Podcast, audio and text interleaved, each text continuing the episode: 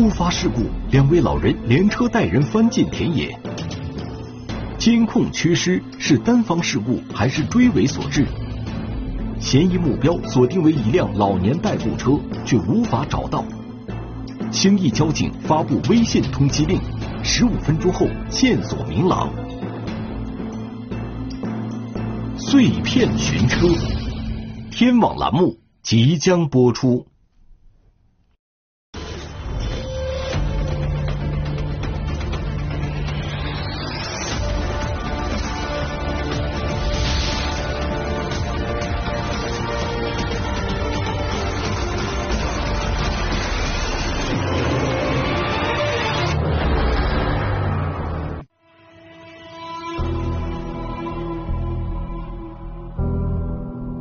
然后我就看到后头有个车子，砰，闯过来，后面把这个车，当时我就打了，两个小孩打昏了。车子压到这一半，起不来。压到你的左腿？啊，压到这是左腿，就是我压到的。我后头苏醒了，我喊救命救命。后头是晓得是啷过路的人在拐了，这个男老太娘不行啦，不行了，快点啊！我只听到。两个多月前。这两位老人遭遇了一起交通事故，事故造成的阴影至今依然没有消除。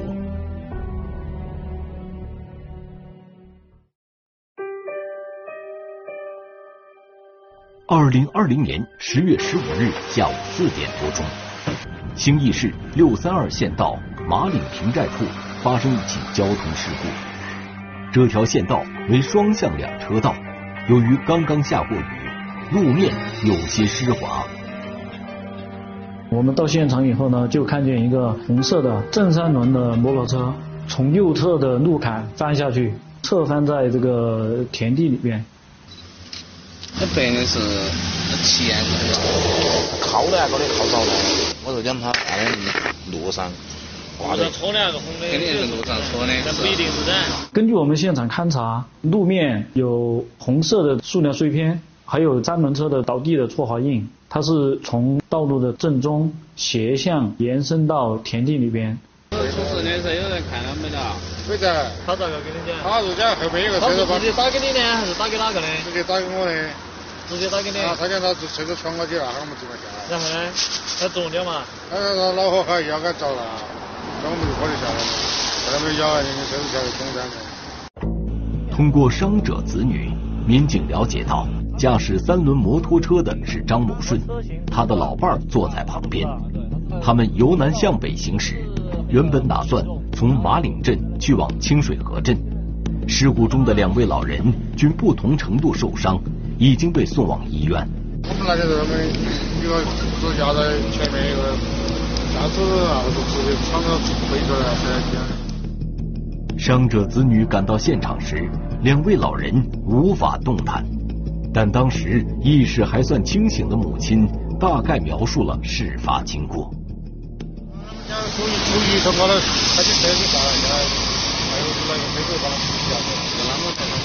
他是看清楚。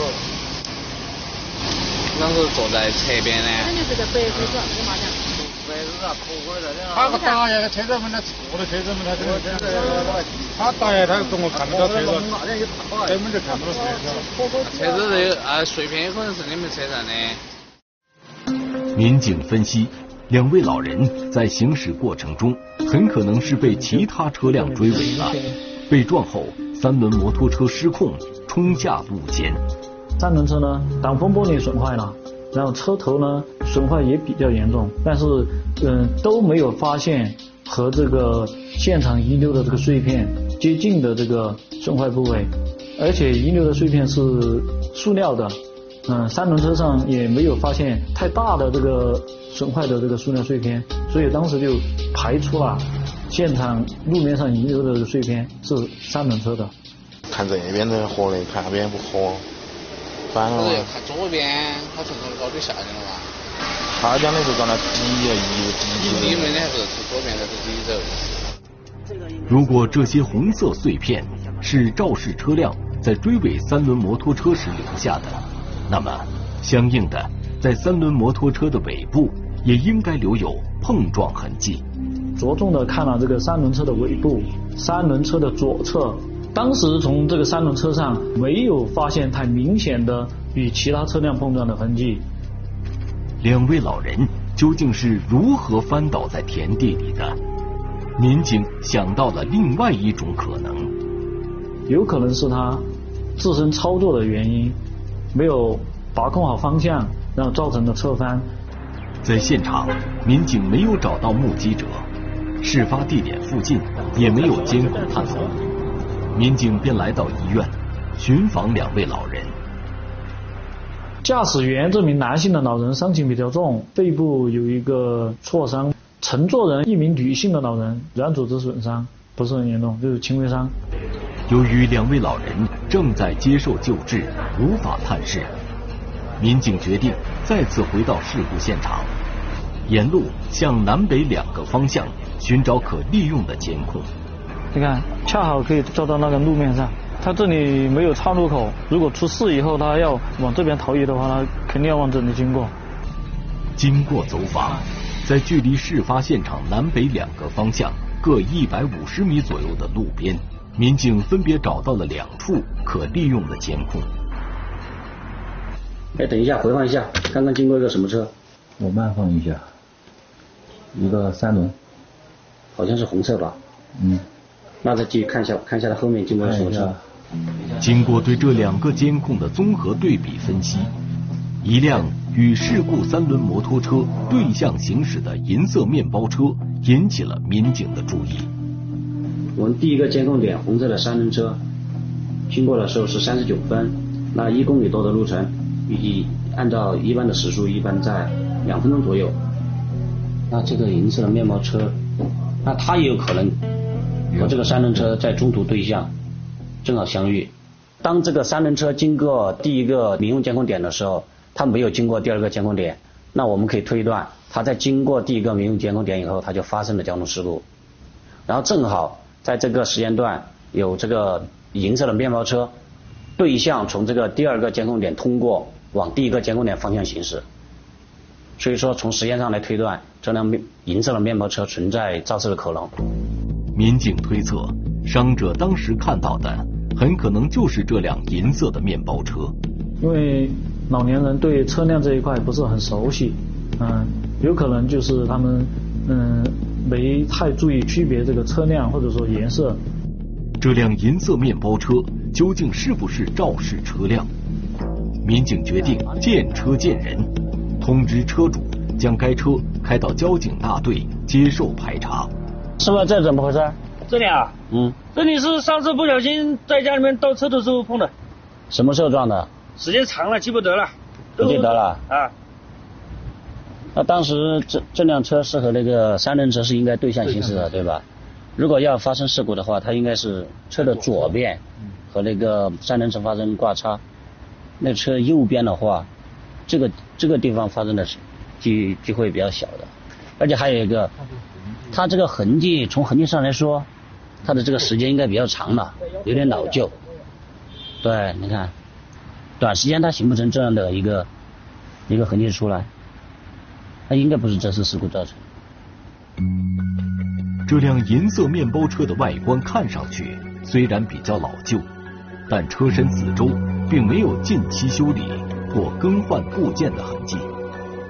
再结合面包车在事发时。与三轮摩托车是对向行驶这一情况，民警最终排除了这辆银色面包车的肇事嫌疑。至于伤者对肇事车辆的描述，民警认为可能存在时间上的误差。三轮车它翻向路坎以后呢，到它能反应过来，可能还是有一定的时间。他可能抬头起来看的时候，就是一辆银色的面包车从那里驶过。所以他自然而然的就想到了撞他的就是银色的面包车。我们想很有可能是这个这两名伤者提供给了我们的一个错误的信息。同时，时间误差的问题也提醒了民警。此前围绕三轮摩托车经过监控的时间点，民警只查看了之后五分钟以内的视频，而忽略了三轮摩托车经过监控之前的车辆。他会不会有可能是他在三轮车之前已经经过了这个第一个监控点，然后他在中途可能有时候停下停下来了，但我们的三轮车超越了他，然后后面在正常行驶的过程中，它又超越了我们三轮车，然后经过第二个监控点，它完全有可能。有可能。从时间上推断的话，它和我们的三轮车应该是相同的一个时间段经过了这个事发地。经过再次的监控排查，一辆红色两厢微型车进入了民警视线。事故现场南北两个探头相距三百米，这辆车与事故三轮摩托车都是由南向北行驶。虽然这辆车没有在事故现场南侧的监控画面中出现，但是它于十六点四十二分从北侧的监控画面中驶过。从时间上推断，它很可能与事故三轮摩托车相遇过。通过仔细分辨，民警还发现了一个细节：这辆红色的这个微型车右后轮处还是有一个比较明显的变形，它那个颜色呢和这个现场遗留的碎片比较接近。这个一看就很廉价啊，这个车一看就是那种。但是有可能是摩托车不像，摩托车没有摩托车没得没得，摩托车哪个面比较小的那个面那么那么大，那么大。以为是三轮的碎片，那个。那算保红色呀，三轮车有点啥种鲜红色。嗯。此时，这辆红色两厢微型车的嫌疑骤增。不过，由于监控角度和清晰度的问题，民警无法从视频中看清该车的车牌。于是。民警决定带着这些碎片和嫌疑车辆的影像，去市内的汽车销售商以及修理厂进行查找比对。看着比较老款吧？老款的哈。现在那个，像像什么车型？比亚迪 F 零啊，奇瑞 QQ 啊，那系列的比较。奇瑞 QQ。比较小的那。两厢的了嘛？你说的都是两厢车了嘛？车这这车是在三米左右的吧？啊，三米左右。对对。你后面这块玻璃还有。玻璃。哦，比较像嘛，差不多。零几年的车早就停产。零几年停产了。啊啊。啊，当时我们也通过网上来寻找这个图片来进行了比对，这个车型呢，还有它的尾部的这样一个造型，确实是比较接近于比亚迪的这款车。于是，民警在车辆登记系统中对这款车进行了模糊查询。我们通过我们系统进行了一个查询比对，都没有符合这辆车的这样一个形状的，或者说这样一种颜色的比亚迪的车，在我们新义有这样一个注册或者登记。民警分析，出现这样的情况存在两种可能：一是车型确定错了；二是嫌疑车不是新义本地的车辆。接下来，警方一方面扩大车辆登记的查询范围，一方面再次对汽车销售商以及修理厂进行走访，希望通过业内人士的帮助，辨别出嫌疑车辆的准确车型。因为我们修的这些轿车啊，这材质是不一样的。一般的也是塑料的嘛？对，都是塑料，但材质不一样。材质不一样。这个塑料的话，明显的材质要差，应该是不是？就是轿车的，这就是不是轿车的，对，有点像那个现在老年代步车。老年代步车感觉呃四周基本上都是塑料的，这也和我们现场勘查的这样一个情况呢有了一个相互的印证，因为确实它损坏的部件是塑料的，然后三轮车呢它是铁制的，所以说塑料的和铁的相撞以后呢，它在三轮车上就没有遗留。这个太明显的这样一个碰撞的痕迹，如此分析就解释了为什么在老人驾驶的三轮摩托车上没有发现明显的撞击痕迹，也让警方打消了因老人操作失误导致单方事故的怀疑。这应该是一起交通肇事逃逸案。虽然案件性质明确了，但难题却依然存在。老年代步车，它是不能经过我们公安机关交通管理部门登记入户的，它就更不存在它能落户有车牌，它挂的牌子都是它的车型或者说车的品牌。没有车牌，仅凭一段模糊的视频寻找这辆肇事逃逸的老年代步车并不容易。走访相关的经销商后，民警发现。确定这辆老年代步车的品牌和型号都很困难。因为老年代步车的它的品牌比较杂，它的企业也不像这些生产小型汽车的这些企业比较大一点，比较正规一点，所以呢，很难通过它的这样一个车型来确定它是什么样牌子的老年代步车。如何才能缩小排查的范围呢？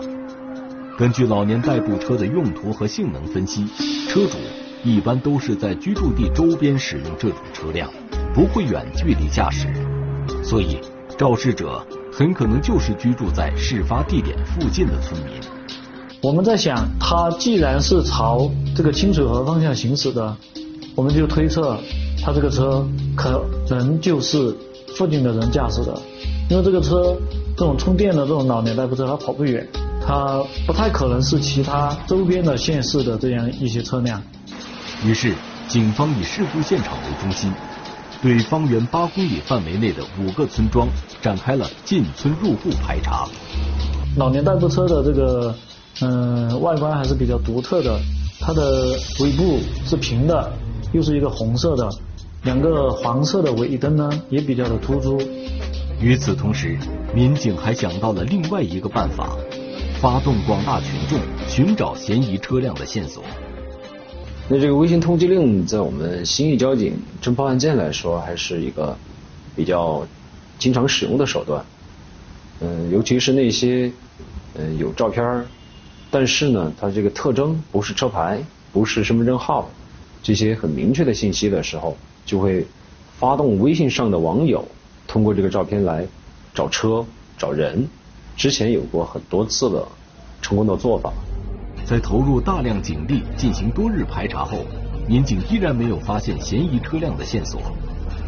距离事故发生已经过去了十二天，兴义市公安局交警大队决定在微信公众号上发布微信通缉令。我们的这个微信公众号已经有十万粉丝了，我们这个影响力也是足够的。如果说这个嫌疑车不在我们发协查函的这个区域，那微信通缉令就能覆盖其他的地方，有更多的人，更准确的信息，嗯，把这个信息留到知情者的手上，那么我们的这个侦查的成功率就会更高一些。十月二十七日十八点零二分，这条微信通缉令发布在了兴义交警的微信公众号上。微信通缉令发布后大概十分钟，这个通缉令的点击率就超过了两万。十八点十七分，在这条微信通缉令发布十五分钟后，警方接到了一个举报电话。我们接到了一名青年男子的这样一个举报电话，他说在马岭光明村他家旁边，他发现了这样一辆类似的老年代步车，和我们所嗯发布的这个图片，也就是监控里边截取的这张图片，这辆车非常像。而且举报人还告诉了我们车主的姓名、电话，还有住址。举报人所说的位置距离事故现场两公里左右。民警曾去那个村子走访排查过，但当时并没有发现嫌疑车辆。挂断举报电话后，民警立即赶赴这个村子，不过他们依然没有发现嫌疑车辆。车不在了？不会吧？嗯，你看清楚了吗？我左右都看了，都不在。我看一下。走，我们下去看一下。这边没有啊。你你你们看一下那边，我看这边。过来，嗯。都没在，怎么办？他会不会已经警觉了，把车藏起来了？很有可能。我们是不是直接去他家？我觉得可以。啊，走，走吧，嗯。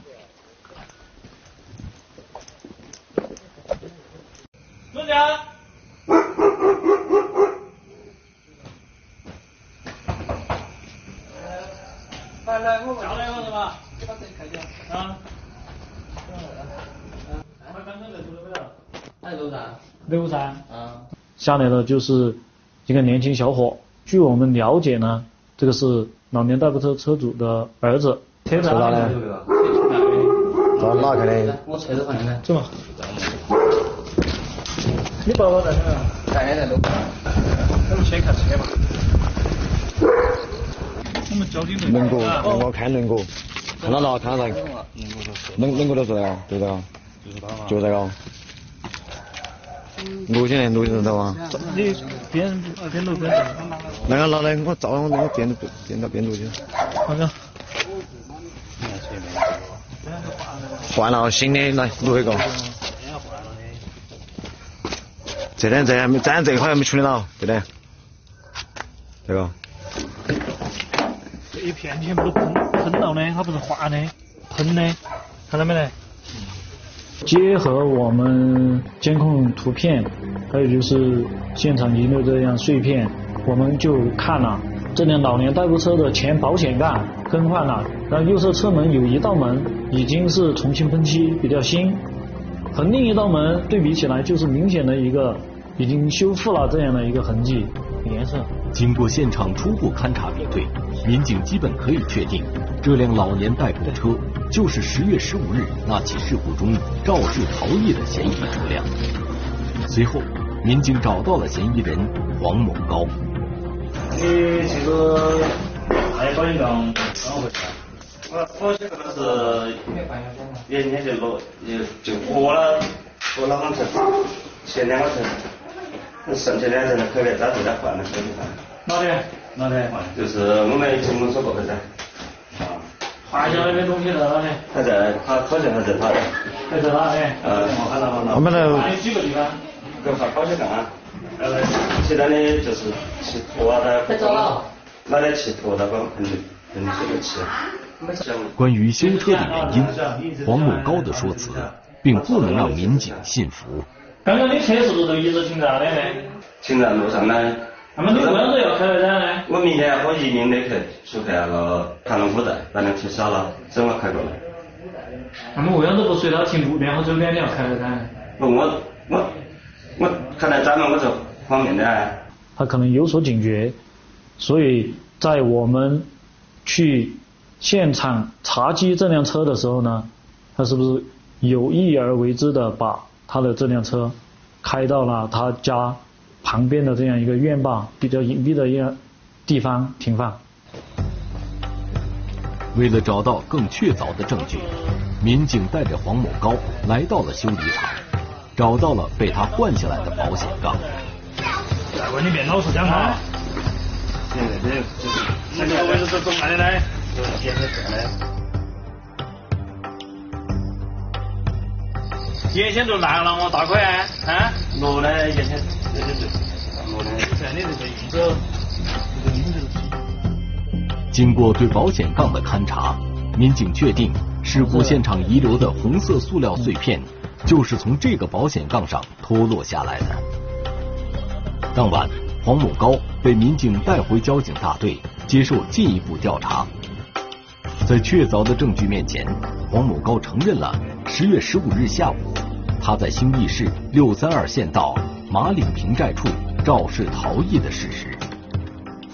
从我们广门开走，现在来看，就是走平寨的河路，走新马大道的下来，在，接下来在上头的，我那车子我超车超超车去。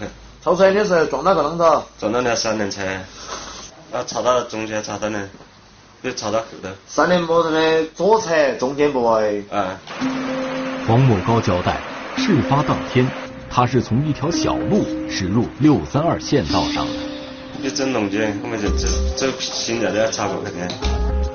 由于这条小路与六三二县道的交汇口位于事故现场南侧监控以北，因而，在监控排查阶段，民警没能在现场南侧的监控中发现这辆老年代步车。只是在北侧的监控中看到他离开的影像。当时这个驾驶员给我们陈述的是呢，他当时事发之前行驶在这辆三轮车的后方，然后由于三轮车的行驶速度比较慢嘛，他就超越他同向行驶的这辆三轮车。嗯，超车的时候呢，由于操作不当，然后他的右前保险杠这个位置就与三轮车。左侧发生了一个碰撞。你撞到他以后声音大不？不大，不大。听到偏堂。偏堂的声，偏堂是啷子声音？是查到车擦车的声音。车擦车的声音。嗯。上转以后呢？我就开始走了。就是抱着侥幸心的，以为没什么事，是不是？至此，这起交通肇事逃逸案终于水落石出，黄某高也向伤者支付了部分医药费。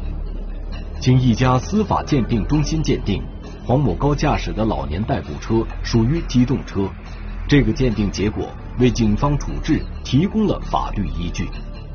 因肇事逃逸、驾驶与准驾车型不符的车辆，不按规定超车，不按规定投保机动车第三者责任强制保险，以及未在购买车辆后三十日内申请注册登记五项违法行为，黄某高被兴义市公安局交警大队处以行政拘留二十天、罚款两千八百一十元。